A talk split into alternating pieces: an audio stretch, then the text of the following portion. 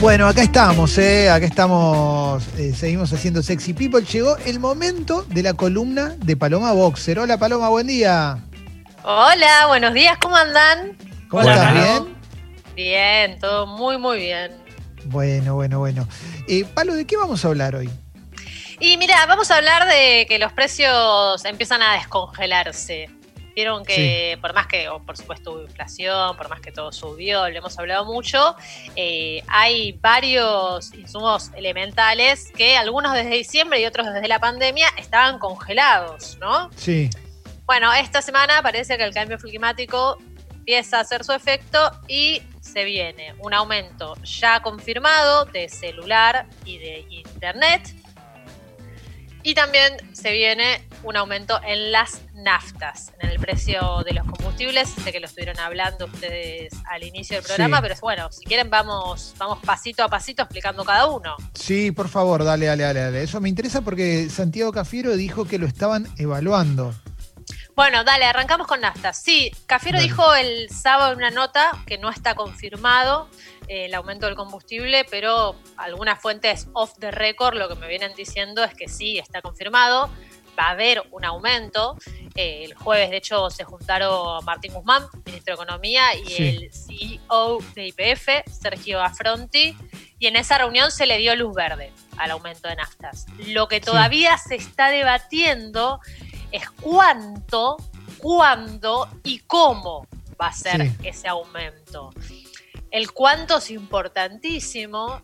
Eh, las petroleras, dice, perdón, las empresas que venden combustibles dicen que tienen un atraso del 16%. Viste que en la Argentina Sí. siempre está atrasado el precio Sí, siempre, siempre, siempre. Eh, pero además, en un momento nos habíamos acostumbrado a los aumentos de la nafta como a los aumentos de las obras sociales, ¿no? Y de, la- de- de las prepagas. Sí, era casi mensual. Todo el tiempo aumentaba la nafta. Eso no hay que olvidárselo. Sí, un año que aumentó como 14 veces. Eh, Sí. Ahora las empresas están pidiendo un aumento del 10, el gobierno dice, bueno, puede ser entre un 5 y un 10 el aumento, en esos porcentajes se está laburando. Lo que se está debatiendo es si hacerlo tipo ahora, estas semanas, o dejarlo para septiembre, para un poco prorratearlo, o también hacerlo en cuotas, ¿no? Quizás hacer un Sí. 5 ahora, un 5 de septiembre, un 3 ahora, un 2 dentro de dos semanas, como ir haciéndolo escalonado. Esta es la versión que por ahora eh, está juntando más simpatías dentro del oficialismo, pero bueno, todavía no está decidido. ¿Sube? Sí, va a subir, eso todos lo dan por certero. No sé si todavía falta porcentaje, falta cuándo y falta si va a ser en cuotas o no. ¿Qué implica, Palo, que suban las naftas? Bueno, mira, primero es el primer aumento grosso de Alberto Fernández como presidente, ¿no? Sí. Eh, el precio de nafta está congelado desde diciembre, o sea, antes de la pandemia. Eh, Sí. Subieron alguito durante el año, es verdad, pero tuvo más que ver con eh, impuestos o el costo del biocombustible, que es uno de los ítems que está dentro de la nafta. Eh, pero fueron subas muy chiquitas y además no impactaron en los márgenes de- de ganancias de las empresas. Sí. Eh, Fernández apenas asumió, congeló naftas, gas y luz. Gas y luz parece que siguen congelados hasta fin de año. Con la pandemia se sumó alimentos y productos básicos, eh, productos de higiene personal y hogareña, alquileres, telefonía, internet. Bueno, y todo eso poco a poco en algún momento va a tener que llegar a su fin. Palo, y, y con respecto a esto, porque la sensación que hay desde afuera, eh, más allá de la nafta y esto que decís del congelamiento de, de luz y gas, por ejemplo, que la presión de, de la gasífera, como puede ser la, de la- del sector de energía en general, eh, la sensación que hay es, mirá, o actualizamos los precios o esto explota. Porque la verdad que todas las notas que yo leo son así. O sea, no, no hay como una, una cuestión intermedia. Y del otro lado es, bueno, pero hay que dejar congelado. ¿Y cuál es el punto medio en esto, digamos? ¿Qué, qué, qué es lo que va a hacer el gobierno? Porque por un lado se pone a la gente en contra y por otro lado los servicios dicen así, con esta tarifa, bueno, volvemos para atrás de nuevo y que ande todo mal, que sea todo un desastre. Por más que a mucha gente en estos momentos está diciendo, pero sigue todo igual. Bueno, no importa, digo, pero en general es así. Obvio, bueno, mira, tenés mucha razón en lo que vos eh, mencionás, Leo. Quizás vamos, si querés, por partes y empecemos Capo, por Leo. los argumentos Ah, de las empresas. Capo, el uno, por algo es el uno. Sí, sí. Las empresas te tiran eh, tres argumentos centrales. El primero tiene que ver con que el último aumento fue en diciembre de naftas y en, de diciembre ahora el dólar oficial subió un 20%. Eh, la nafta es un insumo que está muy dolarizado, tiene un precio internacional y bueno, te dice, me subió un 20% el dólar, la nafta debería acompañar. De hecho, la nafta en la Argentina es carísima, está entre 53 y 54 pesos en capital, pero bueno, estos 70 centavos de dólar, o sea, por ejemplo, si lo comparás eh, con Uruguay, es muy barata nuestra nafta, está bastante parecida a la de Brasil, es más barata que la de Chile, es mucho más cara que la de Bolivia, eh, pero bueno, digamos como que si lo comparás con los vecinos, es verdad que es un poquito más barata. Después, el segundo argumento que tienen es el precio del barril de petróleo. ¿No? Sabemos que la nafta es casi todo petróleo, es casi todo dinosaurio. Bueno, el valor del petróleo está subiendo. No sé si se acuerdan que a principio de año medio que ibas al chino y te daban el vuelto en barriles de petróleo porque era baratísimo. Claro. Estaba menos de 20 dólares el barril. Ahora ya superó de nuevo los 45 dólares, como que se está un poco recomponiendo. Es verdad que cuando bajó el precio del petróleo, la nafta no bajó, pero bueno, ahora que está subiendo, debería subir. Sí. Y el tercer argumento que tienen las empresas es que necesitan financiamiento para la exploración. Esto que decía Leo, como diciendo, mirá, si no me das incentivos, si no me haces ganar plata, y bueno, yo voy a dejar de buscar petróleo, voy a dejar de refinarlo, eventualmente esto también impacta en el gas, eh, vos necesitas los dólares de vaca muerta y yo no voy a explorar vaca muerta porque no gano guita. Bueno, entonces ahí estamos como en ese tire y afloje. Claro, claro. Igual, si me permiten ponerme un poco detallista, la producción local de petróleo no es que está perdiendo plata, porque quizás oyeron hablar del famoso barril criollo. Sí, pero no tengo la menor idea de lo que es el barril criollo. Bueno, mira, era una política que existió durante el kirchnerismo, que ahora se retomó hace unos meses, y quiere decir que eh, el gobierno le pone un precio mínimo al barril de petróleo, ¿no? El precio mínimo 45 dólares. Entonces, cuando el petróleo valía nada en el mundo, abril, 20 dólares que valía, el gobierno dice, bueno, yo te lo voy a mantener un mínimo a 45 dólares, yo de alguna manera te voy a subsidiar lo que haga falta para que cueste 45 dólares para hacer que tu producción sea rentable, ¿no? Entonces no es que la producción local venía perdiendo plata, porque la papota el resto lo estaba poniendo el gobierno. Digo para simplificarlo, es mucho más complejo, pero así lo simplificamos. Bien. El miércoles que pasó, la semana pasada, el precio real del petróleo superó al precio del subsidiado localmente del petróleo. Entonces, bueno, ahora el gobierno dejaría de subsidiarlo. Si esto se mantiene 10 días, el gobierno dejaría de subsidiarlo y ya ganan únicamente con el precio real. Bien. Pero bueno, estos son los argumentos de las empresas. ¿Qué ve el gobierno? Que era la otra parte de lo que planteaba Leo. Y bueno, el gobierno pondera los bolsillos chicos, porque el gobierno sabe que el problema de la nafta no es solamente para la persona que tiene auto y va a la estación de servicio. El problema es que casi todo lo que compramos... Claro, es el transporte. Vos eh, compras una leche, estás pagando precio de combustible. Compras un sillón, a eso iba yo cuando te preguntaba, ah, claro, yo iba a eso cuando te preguntaba qué implica que aumente la nafta. ¿Implica, todo esto que estás diciendo ahora? Claro, tiene un impacto doble la nafta. El gobierno tiene más o menos mínimamente domada la inflación en lo que va del año. Si vos sumás la inflación, te da 10 puntos por debajo aproximadamente lo que teníamos a esta misma fecha del año pasado y tampoco quiere que se le descontrole, ¿no? Porque inflación es uno de los pocos ítems que en pandemia vienen más o menos bien este año. Entonces, bueno, el gobierno dice, mm, yo no quiero aumentar. La empresa dice, yo necesito que aumentes. ¿Dónde está el puente entre estos dos? Sí. Bueno, está en IPF.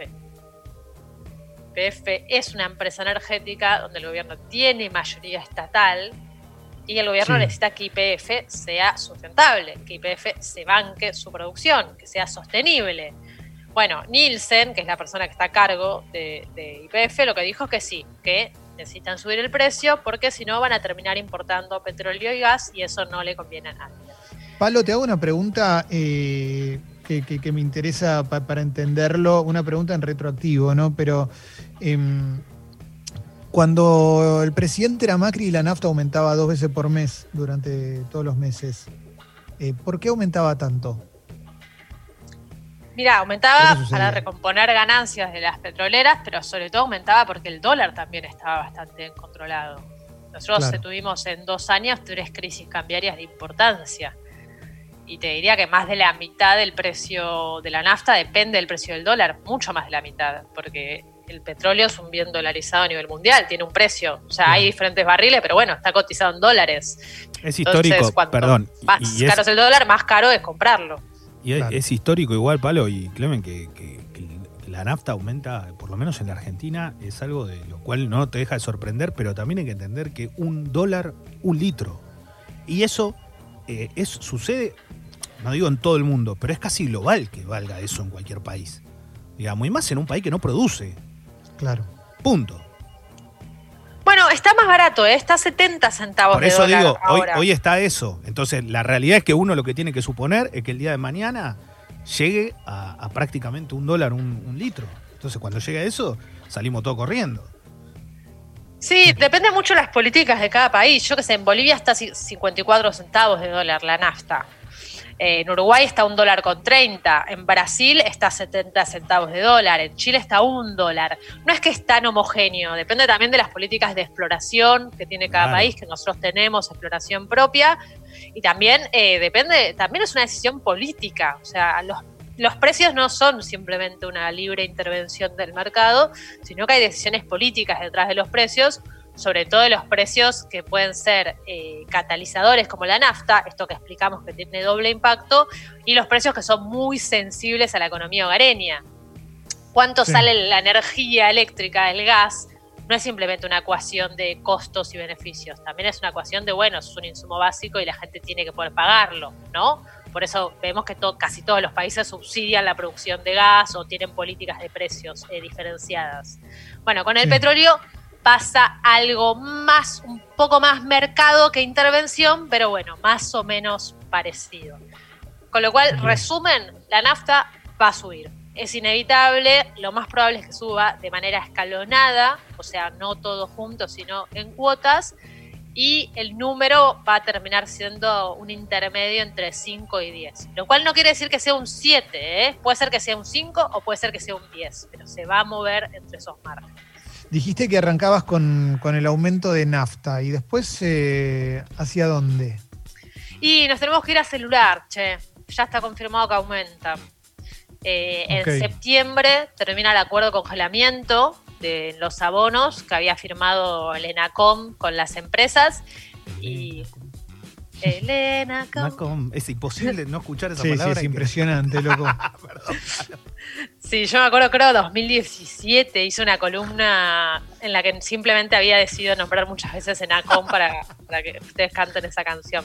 Qué lindo. Eh, bueno, las empresas ya avisaron que van a subir, ¿eh? eh Movistar, personal, claro, las tres empresas van a subir entre un 6 y un 15%, dependiendo tu plan, si sos prepago o pospago.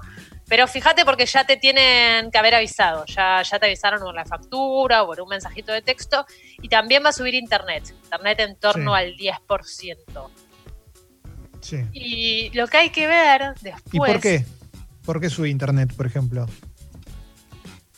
Eh, mira, los argumentos de las empresas son siempre los mismos. Hay inflación, eh, sube el precio de los insumos, el dólar está más caro, eh, los tendidos de redes, viste, se hacen muchas veces con materiales importados y eso impacta. No hay mucha originalidad en los, en los argumentos. claro. La empresa siempre te va a querer subir. Después está el rol del Estado de ver hasta dónde puede mantenerlo o no. Eh, lo que hay que ver qué pasa es con los planes esos que le habíamos dado llamar precios cuidados de celular. ¿Se acuerdan que lo habíamos hablado cuando se presentó? Era un acuerdo que había hecho el gobierno con las empresas, eh, con planes, por ejemplo, que arrancaban desde los 100 pesos para celulares prepagos, 300 pesos para los pospagos. Eran planes medio chotos en el sentido de no te incluían muchas cosas, pero bueno, eran un plan barato que te servía para seguir conectado con el mundo en pandemia si estabas encerrado. Bueno, esos planes inclusivos eh, estaban vigentes hasta el 31 de septiembre, fines de septiembre. Con lo cual hay que ver si los continúan o no. Yo estuve hablando con el ENACOM y me dijeron que por ahora no hay novedades. Todavía no empezaron a renegociarlo, pero bueno, quedan dos meses, así que quizás suceda. Vos vivís con un ENACOM, sí. Sí, vivo con un lindo. No, Jessy, por favor. Me gusta porque Jessy no se ve porque no tiene. No, no porque se tiene ve, pero se rió, escuchó la risa de Jessy de fondo. Nenanito, tiquitito. Eh, eh, eh, Sí, vivo con muchas favor. miniaturas, personas, perras. Che, por favor, no te rías. eh, Ese, eso- dale, Palo. No te rías, dale. Eh, Bueno, sí. Pero todo que son. ¿eh? Bueno, sí, sigamos. Eh, mm, sigamos, Palo, ¿qué. A ver, ¿qué más tenemos para, para charlar? No, lamentablemente en algún momento nos vamos a tener que empezar a acostumbrar eh, a los aumentos. También vieron que dentro de poco vence, ustedes lo contaron en las noticias, eh, el decreto que congelaba el precio de los alquileres, que en Sí. verdad no es que los congelaba, sino que lo que hacía es, eh, te permitía los incrementos pagarlos a partir de octubre y en cuotas, Sí, que también vence ahora eh, a fines de agosto y desde las agrupaciones de inquilinos se está solicitando que esto se prorrogue hasta fin de año porque, bueno, todavía no está 100% normalizado el mercado del trabajo en la Argentina. Es un año difícil, la desocupación va a llegar a los dos dígitos, ya llegó a los dos dígitos, hay que ver hasta cuánto sube, digamos. Eh, bueno, con lo cual es un año complicado, pero ahí va a estar la puja. ¿Cuánto tiempo más el gobierno puede tener congelados los precios eh, sin que eso empiece a impactar en la actividad económica y sin que tenga que ceder, digamos, a las presiones empresariales. clarísimo, Palo, clarísimo. Em, ¿Querés cerrar con alguna cosita más? ¿Eh? Los quiero Después de- mucho, Uf, los quiero un montón. A ustedes y a los nosotros también. Nosotros Ojalá que termine también, la Palo. pandemia así nos podemos ver en algún momento, Palo. ¿eh? Sí, Que tengo sería muchas lindo. cosas para decirte. Bueno, eh, Ojo, Palo, tenés cuidado. Epa, Porque, tenés cuidado, hay Palo, onda. porque hay un conductor que está atrás tuyo. Ojo Sí, creo que me está tirando onda, ¿no? Sí, para Lo mí tenés que siento. tener cuidado. Ese, qué, qué, qué cursi eso, ¿no? Un conductor. ¿no? Es ¿Por medio- qué, Cursi? No, medio raro, sí, sí, no, tremendo, tremendo. Dale. Bueno, en un momento fue real, chicos, y ustedes ni se daban cuenta de esto que estaba sucediendo. Ah, Palo, Yo como cuando- oyente Palo, sospechaba, tengo que decirlo, porque Eh. bueno, ya era cada vez, ¿no? Más pistas. Sí, bien que sí, es cuando sí, sí. yo me hago el sonso, ¿no? Como pensando que alguien no lo sabe. Pero yo soy un tipo con mucho código, por eso No, obvio. obvio, siempre obvio. silencio. Obvio, obvio. Yo igual, viste, como soy el conductor y estaba en una situación de poder, en un, en un lugar de poder, nunca hice nada y tuve que esperar hasta que se me tiró encima ella. ¿eh? Eh, Pará, ahora que están los dos nah, acá, mentira. Sí. era medio cachonda un poco la situación, así que nadie se dé cuenta o no. Díganlo. Che, cachonda, obvio. obvio. Obvio, papá, ¿eh? Para toda la gente. Imagínennos, bueno, eh, Palo. Pero eh, es verdad, él fue muy respetuoso, ¿eh? Yo lo invité a salir. Él fue muy Ah, respetuoso. Capa, palo. Chao. Obvio, Sí, obvio, sí. obvio, obvio, obvio. Después me juzgás porque hago chistes. Nada, mentira. Bueno, eh, Palo, eh, sos una gran columnista, ¿eh? Esto, lo que pasa es que, bueno, ahora está asignado también por el amor que te tengo, pero estuvo muy bueno y lo vamos a subir a Sexy People Podcast, ¿eh? Gracias, Bueno. Palito. Gracias a ustedes. Hablamos el lunes que viene.